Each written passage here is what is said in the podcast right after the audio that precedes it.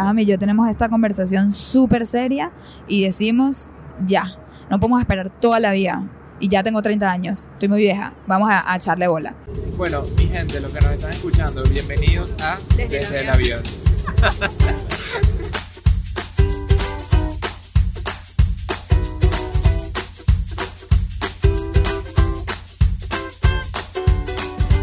Hola a todos, una vez más aquí estamos desde el avión. Les habla Michelle de Hello Fears.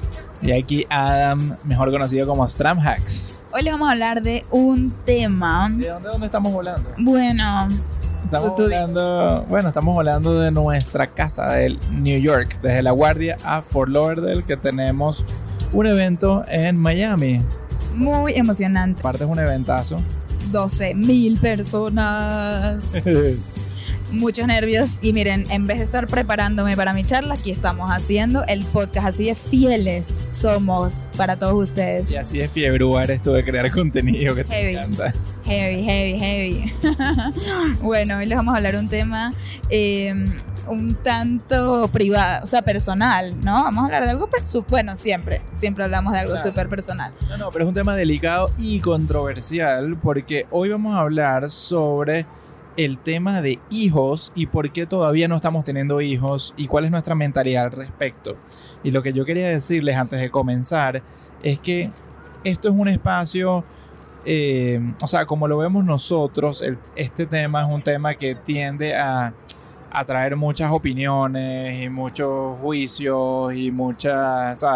Gente a, a- a querer, tú sabes, decir cosas basadas en sus propias experiencias, en sus propias circunstancias.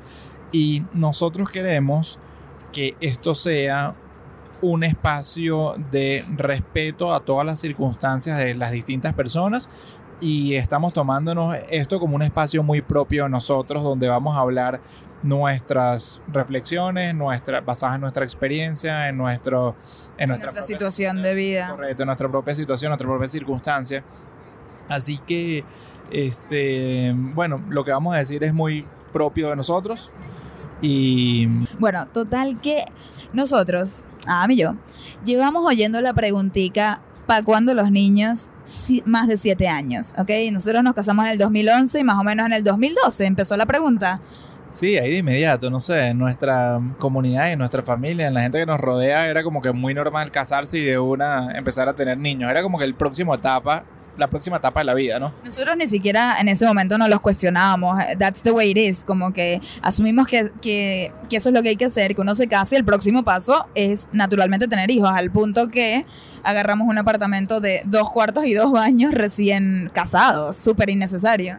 Sí, eh, el Adam del presente que le, ¿sabes? Se, se fija en las finanzas y, y- y, pues toma decisiones inteligentes. Está muy bravo con el Adam del pasado que malgastaba su dinero en dos cuartos solamente porque pensaba que, a juro, ¿sabes? Próximo paso iba a ser tener un bebé, no sé. Bueno, imagínense, este, llevamos oyendo esa pregunta, como les digo, siete años, pero nunca, nunca me la había hecho una niña de siete años. Ah, qué bueno está eso. Siempre eran los adultos alrededor de nosotros, ¿verdad? Desde nuestros, empezando por nuestros padres, abuelos, tíos, luego nuestros amigos, cuñados, hermanos. Pero la semana pasada estábamos cenando con Shira, mi sobrinita, bueno, nuestra sobrinita. Y en eso ella, ella siempre me cae preguntas, preguntas que me hacen reflexionar porque quizás si me la preguntara otro adulto la respuesta es obvia, pero ¿cómo le explicas ciertas cosas a una niña de 7 años? Es súper complicado hablar con un niño. Este, claramente pueden ver que no tenemos niños. pero bueno, tenemos sobrinos y hemos vivido ese proceso muy de cerca. Y bueno, entonces viene Shira y me pregunta, tía mí, porque así me llama, me dice, ¿por qué ustedes no tienen bebés? ¿Cómo le explico eso a una niña de 7 años? Yo me quedé en blanco, es que no me acuerdo ni lo que le dije. Pero bueno, entonces esa pregunta me surgió a mí la idea de que le digo, ah, ¿por qué no hacemos el podcast? Este, sobre ese tema, respondiendo esa pregunta. Si ella lo quiere oír, buenísimo. Y, si no, bueno, lo oirán todos ustedes y estoy segura que le sacará mucho valor. Entonces, Total que eh, nos casamos y era pues ya el momento, ya estás casado, tenemos cada quien nuestros trabajos, cada quien tenía nuestra visa. Era como que lo, lo esperado, ¿no? Empezar a, ok, next step, empezar a tener niños.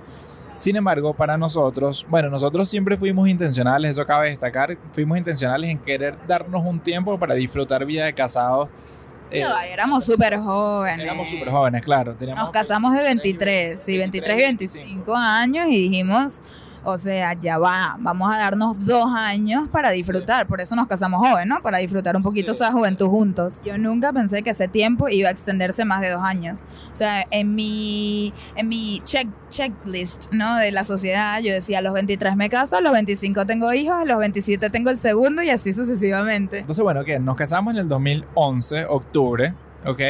Y bueno, empezamos 2012, chévere, 2013, disfrutando, vía la pepa, viajando mientras podíamos, siendo muy malos con nuestras finanzas personales. Eso es otro tema del cual hablo en el curso, pero...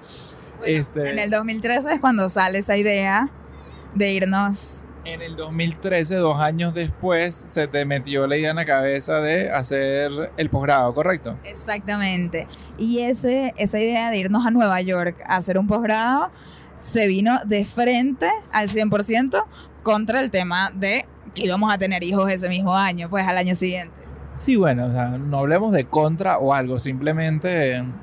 Eh, bueno, era uno del otro. Era uno del otro, definitivamente era uno o el otro, no nos íbamos a, no sé, no era muy aventurero eso de empezar a tener hijos, mudarse a Nueva York y hacer un posgrado. No, no, no, no, no. Hay que ser demasiado valiente. Finalmente decidimos eh, eh, mudarnos a Nueva York una vez entras al posgrado en el 2014. Y en ese momento entendemos que no vamos a tener hijos por lo menos en un año más. Entonces ese plan de no tener hijos en dos años se llevó, o sea, yo no sé cómo se dice, este, se alargó a tres años. Entonces nos mudamos a Nueva York y dijimos, listo, un año a posgrado, cuando te gradúes en julio de 2015, empezamos a intentar para tener hijos. En eso, estamos en marzo 2015, a dos meses de graduación. Yo tengo Spring Break y surge la idea de irnos a esquiar. Estábamos ahí en Nueva York, cerquita las montañas, solo había que alquilar un carro, una cabañita y listo. Porque lo más probable es que el año que viene, en esta fecha, yo esté embarazadísima. Entonces no vamos a esquiar el año que viene, el de arriba vamos a tener un bebé recién nacido, el de arriba un bebé de un año. Yo creo que no vamos a esquiar en los próximos cuatro años. ¿Qué tal si vamos este año? Y yo súper emocionado. A mí que me encanta esquiar, aprovechando que estaba en Nueva York y Michelle, toda tan planificadora ya, me asustó con ese, con ese plan de cinco años y que shit, no vamos a en cinco años, vámonos de una. Bueno, total que entonces no más esquiar, regreso. Al regresar esa misma semana en la, en la universidad me dicen que haga el proyecto de los 100 días y jamás me imaginé lo que iba a pasar después. Jamás me imaginé que ese proyecto de los 100 días cuatro años después y vamos a seguir hablando de él. Y aquí estamos. Entonces imagínense, hago el proyecto, la vaina se va viral y renuncio a mi trabajo y ahí mismo empiezo a entender que mi vida está cambiando, que no voy a volver a ser empleada, que estoy desarrollando un movimiento y que esto puede que sea nuestro próximo negocio. Entonces imagínense, ahí posponemos ese plan de ser padres en julio del 2015 que pensamos que íbamos a empezar a probar, pues decimos, no, vamos a darnos un año más. Vamos a ver si podemos desarrollar algo a través, o sea, a raíz de este proyecto de los 100 días. Total que pasa un año y en ese momento nos empieza a ir muy bien con el tema de las conferencias, o sea, empieza a arrancar, por decirlo de una manera, y Adam decide renunciar a su trabajo. Entonces, cuando pensamos que íbamos que ese era el año para tener hijos, decidimos alargarlo un año más. Porque imagínense, ¿cómo vamos a traer un hijo en esas condiciones? Claro, es que todas eran circunstancias de vida. Obviamente, no es que. No es que, ay, no, ahorita primero hagamos esto y después hacemos lo otro, porque no es importante. No, no es que era importante, es que era una. En, en inglés se dice reckless, es que era un descuido total empezar a tener niños cuando estábamos, ¿sabes? claramente no en una situación para afrontar ese, eh, esa circunstancia tan importante. los dos sin trabajo, en Nueva York, arrancando un negocio. Arrancar un negocio desde cero, este, pagando deudas, poniendo nuestras finanzas en orden. Obviamente, eh, los caminos que íbamos eligiendo en nuestra vida, pues nos decía que teníamos que esperar, que el tema de los niños iba a tener que esperar un poco más hasta que levantemos ese negocio y agarremos algo de estabilidad. Como se van dando cuenta, nuestra vida nos iba llevando en otras direcciones, unas direcciones que no eran las tradicionales, pero que eran unas direcciones que definitivamente se acercaban más a mis metas personales o a las nuestras, porque nosotros siempre queríamos ser emprendedores, siempre queríamos salir adelante por nuestra cuenta y todas estas pequeñas cosas que el universo nos iba poniendo enfrente eran eh, puertas que nos iban llevando o acercando hacia esa vida soñada que en verdad pensamos que ni siquiera iba a ser una posibilidad. Entonces cuando vemos que sí lo es, nos damos cuenta que el tema de los hijos no era la prioridad que pensamos que era cuando nos casamos resulta que en ese momento lo íbamos a hacer solamente porque era lo esperado, pero no era porque era un deseo de nosotros, de adentro, sino más bien porque, bueno, es lo que toca, toca. Es que yo creo, Michelle, que nosotros nunca fuimos esas personas que nuestro propósito debía era tener hijos.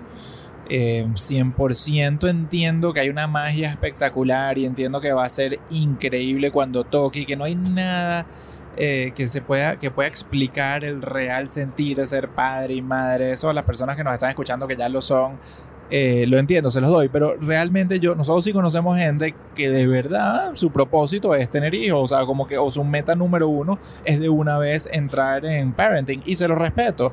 No era el caso de nosotros, tú eres una persona sumamente ambiciosa que querías, este... Como de carrera, ambición de carrera. Sí, de carrera, como que construir, levantar tu propio nombre, construir tus propios, este, logros.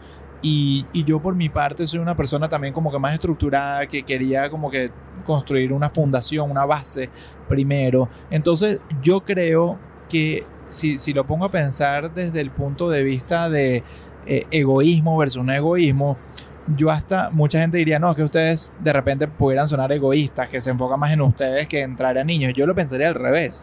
Yo lo pensaría que nosotros somos esas personas que no quisimos o no queremos, digamos, traer niños a este mundo hasta que nosotros no estemos como que bien con nosotros mismos para dar lo mejor de nosotros para esos niños. No, 100%, porque aparte, ni siquiera les terminé de contar que después de que ambos renunciamos en esa inestabilidad que teníamos, este, que claramente no íbamos a traer hijos, al año siguiente decidimos ser nómadas.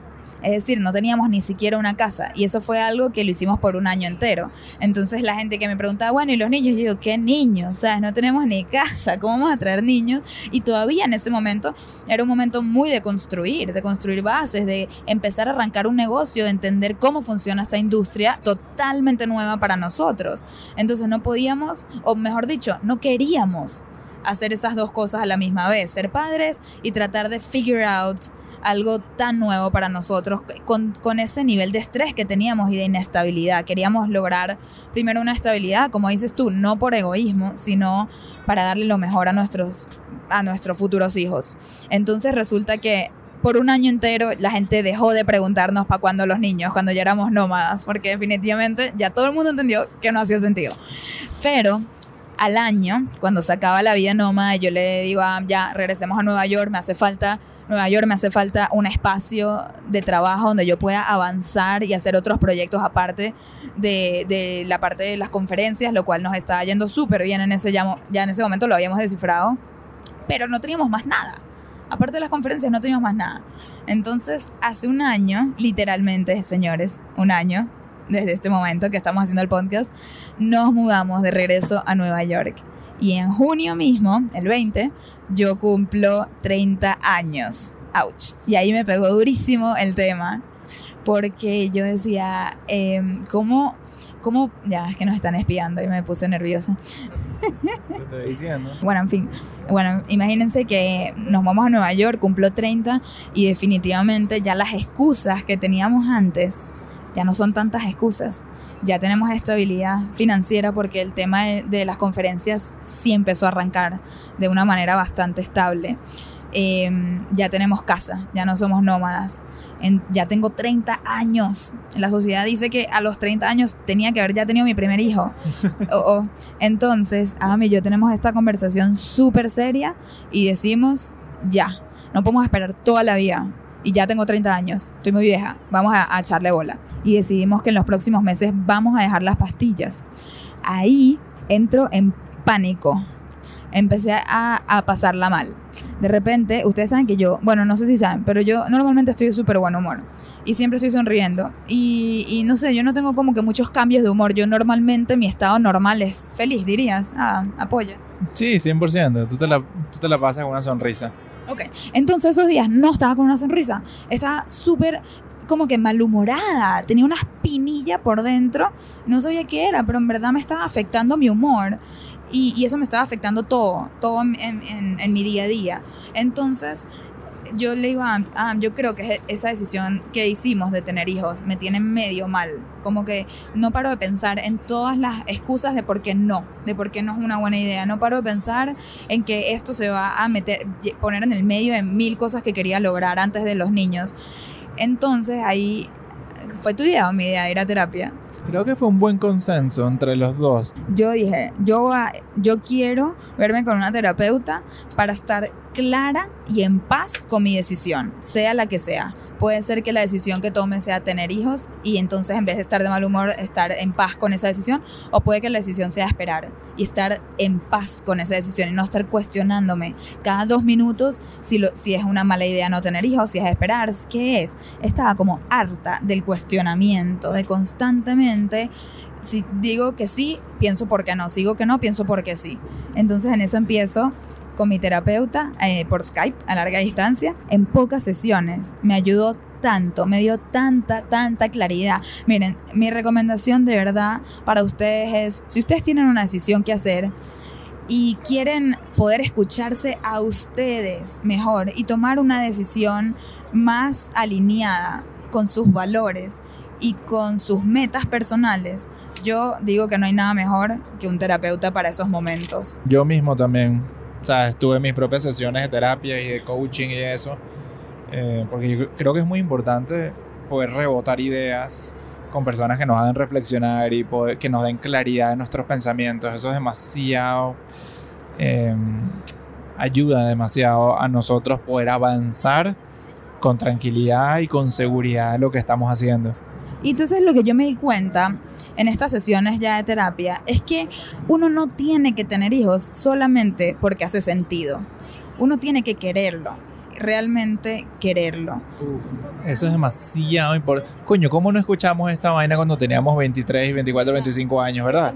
Porque en ese momento era como que, bueno, debemos tener hijos o toca tener hijos, ¿no? O sea, en dos años, no- en dos años ya podemos tener hijos. No, no es que ya podemos. Es si vamos ya a querer tener hijos en ese momento, de verdad quererlos. Yo creo que la decisión de tener hijos es tan importante porque te cambia tanto la vida y por siempre. Y no hay vuelta atrás, no hay control Z. Entonces es algo que uno no puede, yo creo que si tú puedes decidir, porque hay gente que no, que no sé, que por alguna razón de la vida no, no pudo decidir, pues sin querer quedó embarazado y tal, Claro, y, y no aplica para eso, pero si tú puedes tomar esa decisión, no la tomes por ninguna razón otra que amor. Amor. Y, y ¿saben qué? Mucha gente me ha preguntado si yo no he tenido hijos por miedo. Y se los confieso que miedo hay. Y muchísimo, muchísimo miedo. Pero entonces me dicen, bueno, pero entonces tienes que ser valiente. Y yo lo que entendí, evaluando todo esto, es que tener hijos no es una decisión de valentía. Como dije antes, es una decisión de amor. Esto no es un acto de valentía. Yo no voy a probar que yo soy valiente porque tuve los hijos y tal. No, yo voy a probar eso en el momento que yo lo quiera tanto que, mi, que el amor va a derrotar al miedo. Así es. Y eso, bueno, hay un famosísimo quote, ¿no? De eso, que no me acuerdo cómo se... es como cómo que se llama, pero- dicen, mucha gente lo dice, que el antídoto del miedo es el amor. Exacto, a ti también. Y En este caso en aplica este muy bien, caso, sí. sí, aplica demasiado. definitivamente es como que dónde vas a colocar más peso en la balanza, ¿no? Y en el momento en que el amor sobre, o sea, sobrepese más, no sé, Sí, eh, te tocará superar el miedo, te tocará tener la valentía basada en ese amor. exactamente. Entonces, algo que yo, algo muy clave que yo saqué de mis primeras sesiones ya con mi terapeuta es que todas las decisiones que me han llevado a donde estoy yo hoy son decisiones que salieron de escuchar a mi corazón, no basadas en más nada que eso, que escucharnos a nosotros mismos. Por ejemplo, cuando ella me pregunta a mi terapeuta que por qué estoy pensando tener hijos, las cinco o diez razones que le di, ninguna era porque quiero, ninguna. Todas eran porque estoy vieja, porque soy la única de mis amigas sin hijos, bueno, casi la única, porque ya hasta mis primas chiquitas tuvieron hijos, porque mis padres quieren nietos, porque los sobrinitos, nuestros sobrinitos van a ser ya muy grandes, por tenía tantas infinitas razones. Simplemente son las razones equivocadas, es la, la verdad, o sea, eran razones que uno se ponía en la cabeza eh, para tratar de convencernos un argumento que, que, qué loco lo ilógico que es esto, porque los niños, ¿quién los va a tener que cuidar? ¿Quién los va a tener que... ¿Quién se tiene que despertar en la noche? En la noche, claro, ¿quién va a querer, o sea, ¿Quién ¿quién, va a pagar esos gastos? coño, ¿quién va a parirlos? Todas las cosas que uno hace con muchísimo amor cuando es algo que quieres. No son ni los abuelos, ni los primitos, ni los amigos que ya tienen hijos a los 29 o a 30 años. Definitivamente tiene que venir de una decisión propia. ¿Y saben qué? No es propia, es de la pareja, pero es tan importante que la pareja lo quiera por, por igual, me parece a mí. Porque tantas mujeres, amigas, o sea, gente cercana mía, yo conozco, que ha decidido tener hijos para complacer al esposo. Porque el esposo es el que le dice que ya. Y que, que chévere, ¿no? El esposo diga que ya, pero ¿por qué, sí, porque ese sentimiento no es mutuo? A mí me parece que eso tiene que ser, o sea, no sé, eso es mi opinión. Bueno, es que eso ya va más allá también a un tema de, de- de comunicación y de relación de pareja. O sea, creo tú y yo sabemos que nosotros vemos la vida todo como un equipo y las decisiones se tienen que tomar en conjunto porque si no simplemente no es un equipo. Entonces, o sea, cuando... cuando uno, o sea, cuando uno toma una decisión basada en simplemente complacer a otro y, y tú claramente no estás de acuerdo con eso, porque hay veces que estás medio neutral y chévere, lo complace porque estás neutral. Pero si, si tú no estás lista, no estás preparado o quieres lograr otras cosas antes de tomar esa decisión y te dejas llevar por eso, yo creo que se construye una especie de resentimiento. Resentimiento hacia tu pareja, resentimiento hacia ti por haber cedido, incluso pudiera venir un resentimiento hacia el hijo o a la hija.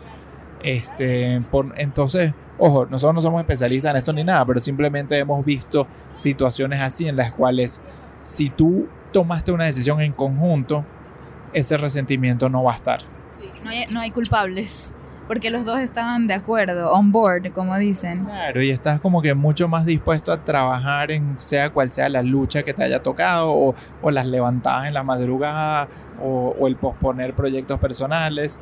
Lo vas, a, lo vas a luchar con muchas más ganas y con mucha más racionalidad en pareja, porque fue una decisión que tomaron juntos. Total, totalmente. Y eh, es una decisión tan importante. Yo entiendo que puedas complacer a alguien en donde vas a cenar. Que uno le provoca sushi, el otro le provoca pizza y no se ponen de acuerdo. Y hoy yo te complazco a ti, tú mañana me complaces a mí. Pero tener un hijo, yo no pienso que eso es una decisión de complacencia. Me parece que es una decisión que ambas partes deberían estar igual de queriéndolo, igual de committed. Este, sobre todo, sobre todo a mí me parece que la mamá, que es la persona que va a sufrir ese embarazo o disfrutar el embarazo, como lo quieran ver. Sí, sí, 100%. O sea, la mamá tiene que estar totalmente...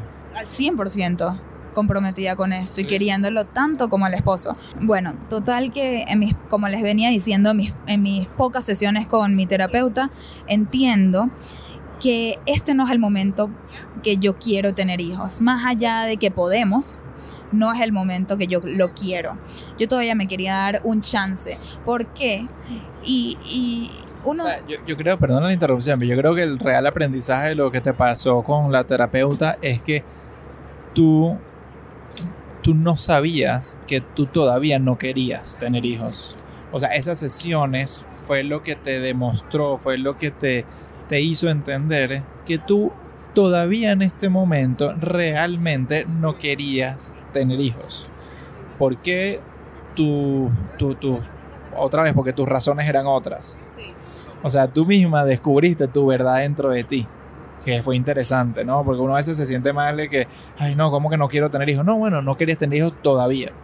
Y una de las razones es porque, o sea, como ustedes ya saben, Ami y yo vivimos de las conferencias. Entonces a mí me tenía muy intranquila el tema de que si yo estoy embarazada y yo soy la que da las conferencias, tenemos que tener un plan B. No, estábamos, no teníamos un plan B en ese momento. Bueno, claro, ahí entra todo el tema de mi, de mi, ¿cómo se llama? De mi mente de planificador financiero, de decir, bueno, espérate, si vamos a decidir tener hijos, tenemos que también decidir y en- apurarnos en desarrollar unos ingresos eh, adicionales o, o diversificar nuestra fuente de ingresos para que cuando tú de repente no puedes estar en un escenario, bueno, por lo menos, sabes, poder generar algo y, y poder sobrevivir. Entonces, yo muy, muy rápido entiendo todos estos factores. Digo, ¿sabes qué? Ni, ni estoy apurada en este momento porque no es algo que me nace del corazón, que quiero, se bebe conmigo ya, entonces no tengo ese apuro.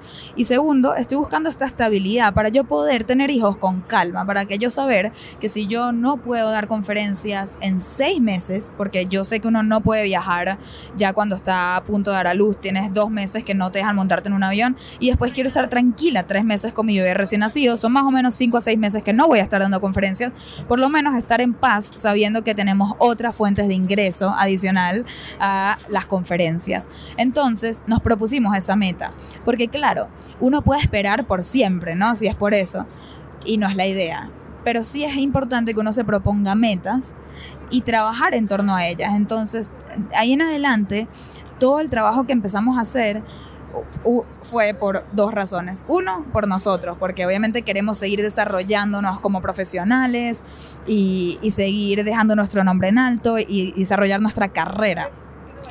Pero dos, muy importante, todas esas decisiones fueron tomadas por nuestros hijos.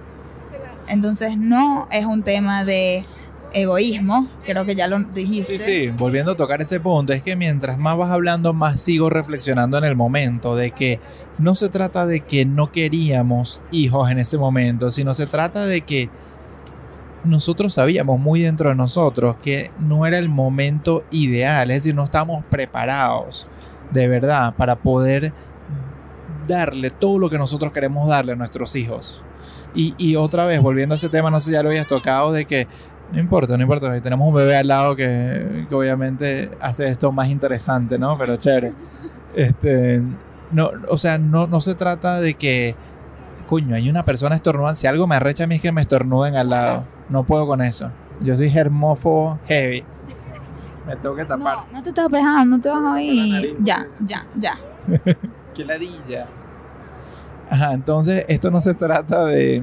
Esto no se trata de eso de que, bueno, es que eh, siempre van a poder esperar más o nunca van a estar listos, como dice la gente, nunca van a estar listos para tener bebés y. Sí, sí, eso nos lo han dicho sopo 200 mil veces. Ya sé que todos ustedes en este momento están pensando, sí, nunca van a estar listos para tener hijos, yo lo sé. Pero hay una realidad y es que sí hay tal cosa como estar más preparado que antes, más preparado o menos preparado. Por eso uno no le recomienda a una niña de 16 años tener hijos a los 16 años, porque claramente la niña no está preparada para tener hijos. Exacto, ella no está Si lista. no tienes un trabajo, pues no es recomendable ¿sabes? tener niños, porque entonces ¿cómo vas a hacer?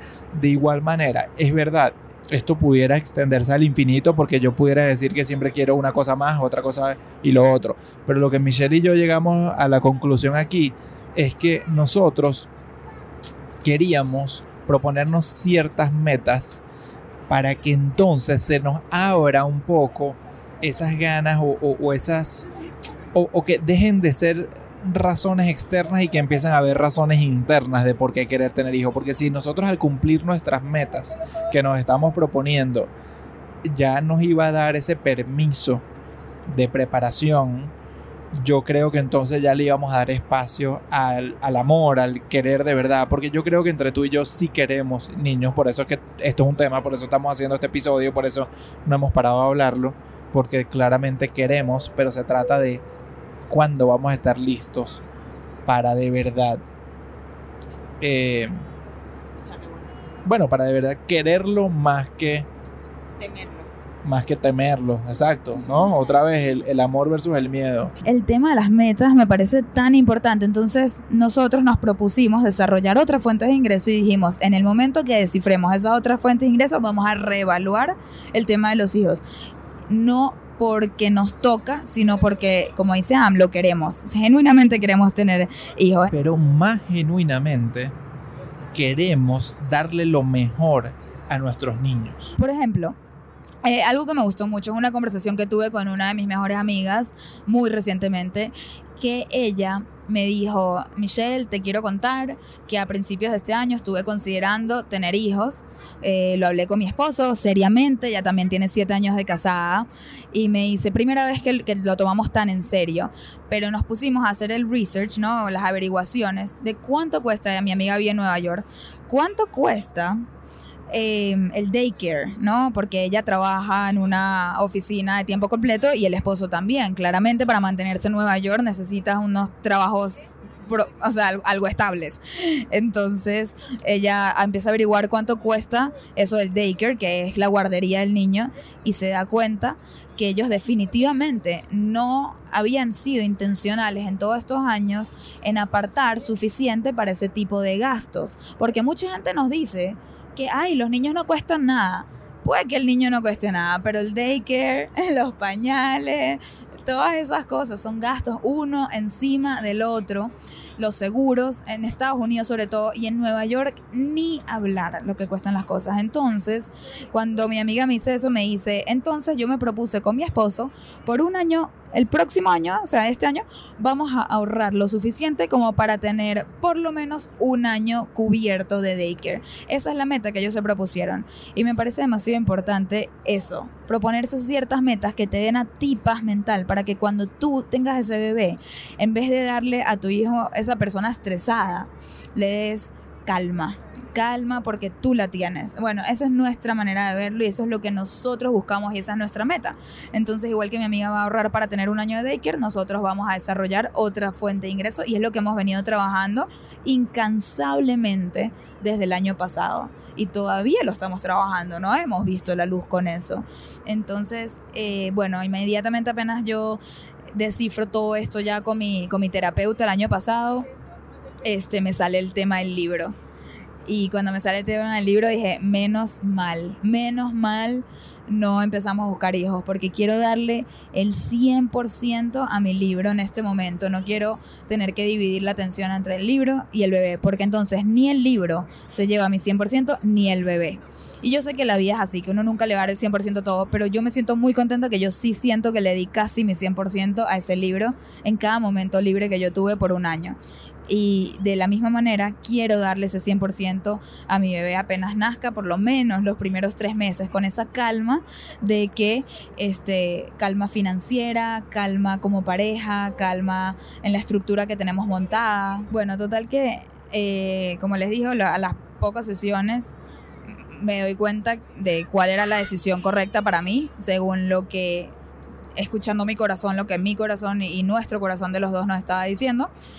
Entonces yo continué con mi terapeuta porque aproveché ese espacio con ella para sacar todas aquellas como, ¿cómo se dice? Concerns, dudas o inquietudes. para sacar con ella todas aquellas inquietudes que yo tengo con respecto a los niños, como para ir preparando el terreno, así yo entienda que no va a suceder por lo menos en un año más. Entonces, por ejemplo, una de mis inquietudes, y quiero compartir esto con ustedes, porque siento que les puede ayudar si están en una posición parecida a la mía, así ya sea que tengan un hijo, es importante porque yo sé que todo el mundo está entonces pensando en el segundo o en el tercero, y estas cosas puede que los ayuden a entenderse mejor a ustedes mismos. Este, una de mis inquietudes más grandes que yo tengo es que yo realmente amo mi vida en Nueva York. Yo adoro vivir en esa ciudad, yo creo que se los he dicho en todos los capítulos. Y entonces yo le pregunté a mi terapeuta si era egoísta de mi parte eso de considerar tener hijos en Nueva York. Porque más allá de si hace sentido o no hace sentido, solo quería saber si yo estaba siendo egoísta al pensar de esa manera, al, al tener mis hijos en un lugar donde no hay familia, en un lugar donde hay invierno, en un lugar frío, en un lugar tan caro, en un lugar con espacios tan pequeños. Pero yo aferrada a mi idea de vivir en Nueva York. Entonces hice esa pregunta y me fascinó lo que me respondió. Ella me dijo, Michelle, tus hijos lo único que necesitan es una mamá feliz. Y un papá feliz, claramente. Papás, papás es feliz. papás felices es lo mejor que tú le puedes dar a tus hijos. Y si a ti lo que genuinamente te hace feliz es esa ciudad, entonces no estás siendo egoísta, estás dándole lo mejor de ti a tus hijos. Y no quiero decir con esto que voy a tener mis hijos en Nueva York. Yo solamente quería saber si yo estaba siendo egoísta al tener ese pensamiento. si ya en el momento que tengamos hijos nos damos cuenta que lo que más sentido hace es tenerlos cerca de la familia por la ayuda y que eso me va a dar a mí también felicidad, pues en ese momento tomaremos esa decisión. Eso. Pero eh, me encantó esa reflexión de que lo que mis hijos necesitan es una mamá feliz y yo voy a buscar esa Eso es- felicidad. No, y es que eso está muy bien, eso está increíble, porque uno no podía basar la decisión solamente de pensar de que, ay, no lo voy a, no voy a tener mi hijo en Nueva York porque eso significa que soy egoísta. No, esa no es la razón por la cual uno no tendría un hijo en Nueva York. Porque definitivamente si tú vas a estar muy feliz y puedes hacerlo en Nueva York y, y, ¿sabes? y encontrar esa felicidad para ambos, pues hay que echarle pichón. Otra cosa que saqué de mis sesiones, que también me encantaría compartir aquí con ustedes, es cuando yo comparto con mi terapeuta todas las razones por las cuales no estamos teniendo hijos en este momento, todas esas razones que a nosotros nos hace sentido, ella me dice algo que me encanta. Ella me dice, ustedes ya tomaron la decisión de qué tipo de padres quieren ser ustedes.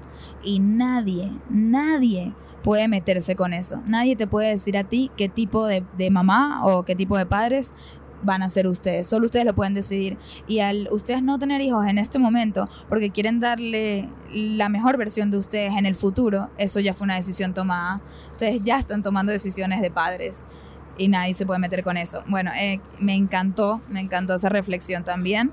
Me sentí como con mucha autoridad a seguir tomando decisiones entre nosotros sin escuchar el mundo externo. Porque tanta gente nos dice, no esperen, la edad, eh, ¿qué importa si no están ahí todavía, si no están listos? Nadie nunca está listo. Ese tipo de cosas simplemente a nosotros no nos estaba haciendo sentido y tuvimos que encontrar el sentido dentro de nosotros mismos. Y por último, algo que me dijo en mi última sesión, porque esto llevo un año que hay en sesiones, es que yo le saqué ese, esa inquietud que tengo sobre el tiempo, de cuánto tiempo me va a quitar tener un bebé.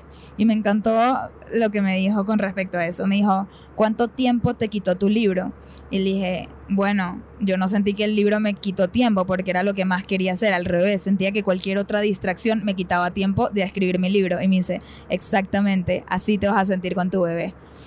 El bebé no te va a quitar tiempo, va a ser algo que vas a querer tanto involucrarte, ayudar, desarrollar, estar presente, que nunca vas a sentir que tu bebé te está quitando tiempo, más bien que las otras cosas te están quitando tiempo de estar con tu bebé. A mí me encantó esa reflexión. Una tremenda, tremenda reflexión, porque eso nos dice que todo lo que estamos construyendo ahorita, pues va a servir como base para que tengamos la tranquilidad de que le podamos dedicar a nuestro bebé todo el tiempo que tanto queremos dedicar y todo el tiempo que merece. Y Sí. tener la paz mental de que nuestra parte de negocio, que nuestra parte de pareja, que nuestra parte emocional, que nuestra, ¿sabes? Todo eso que vinimos preparando, tener esa tranquilidad de que se trabajó en su momento. Exactamente. Quiero comentarles una frase ya para cerrar este episodio. Una frase que escuché por ahí y me encantó. Y dice, deja que tus hijos sean la razón y no la excusa. Me marcó esa frase porque yo siento que la muchísima gente que no es tan intencional a la, a la hora de tomar esta decisión de ser padres, después utilizan los hijos mucho como excusa. No, yo quiero escribir mi libro, pero es que mis hijos me quitan demasiado tiempo. No, yo quiero ser emprendedora, pero es que tengo hijos y tengo, sabes, que mantenerlos. No, yo quiero eh, ser voluntaria, pero es que no, mis hijos. Entonces usan mucho a sus hijos como esa excusa, excusa para no hacer las cosas que ellos realmente quieren hacer. Cuando lo que dice esta frase es que usa a tus hijos como la razón. Voy a escribir mi libro porque quiero que mis hijos estén orgullosos de mí. Voy a ser voluntaria porque quiero demostrarle a mis hijos, este, porque hay gente que hace eso, que se lleva a sus hijos y todo en viajes de voluntario. Entonces utilizan el ser padres y tener hijos como la razón para ser mejores personas, para trabajar más duro, para, pero para todas esas cosas necesitas esa calma dentro de ti y esa, esa planificación. Entonces, bueno, este es nuestro mensaje para todos aquellos que están pensando tener un hijo o para los que están pensando en el segundo o en el tercero. Háganlo con planificación, establezcan metas claras que desean cumplir antes de ese momento para que definitivamente cuando llegue, le den lo mejor de ustedes a sus hijos. Y bueno, aquí hablamos un poco también desde la ignorancia porque, como ya saben, no somos padres. Eso es lo que iba a decir justamente, que mientras estamos hablando, hablando, yo estaba full callado porque, no sé, yo no me siento con la autoridad mucho de hablar sobre el tema de padres. Pero por otro lado, sí siento que en nuestro espacio, en nuestras circunstancias, en nuestros pensamientos, pues sí hay algo de autoridad en pensar que lo que hemos hecho lo hemos hecho con mucho raciocinio y también con mucho amor de que lo que queremos nosotros en nuestros hijos es simplemente darle nuestra mejor versión de nosotros mismos. Entonces, en, toca, toca confiar en eso. Toca confiar eh, en que lo que estamos diciendo ahorita para los padres de repente les sonará de disparate o puro bullshit. Pero para nosotros, el Adam y Michelle ahorita en un avión que todavía no tienen chamos y están tomando todas estas decisiones, están reflexionando, pues me toca confiar en que estamos reflexionando por el bien de nuestros hijos. Tal cual, estamos confiando en que las decisiones que hemos hecho, que nos trajeron a donde estamos hoy en día y que nos hacen tan orgullosos de nosotros mismos, es la misma perspectiva que estamos utilizando hacia nuestro futuro. Así que gracias una vez más por escucharnos. Mensaje final. Nada, les mando un fuerte abrazo a todos. Esperemos no se haya ofendido nadie. Otra vez, la idea aquí era que cada quien reflexione y si tienen sus propias reflexiones que sumen a estos pensamientos, eh, o sea, seguro mándanos por, por mensaje directo. Si no han hecho su review, háganlo. Es súper, súper importante eso para que más gente se entere y compártanos. Compartan para que, la gente que ustedes piensan que le pueden sacar valor aprovechen todos estos pensamientos que estamos teniendo. Sí, si tienen alguien cercano que está en esa toma de decisiones en este momento y les pareció que hay buen valor en este episodio, por favor, compártanlo con esa persona. Bueno, nos despedimos una vez más desde el avión. Los dejamos hasta la próxima semana. Un abrazo. Bye. Bye.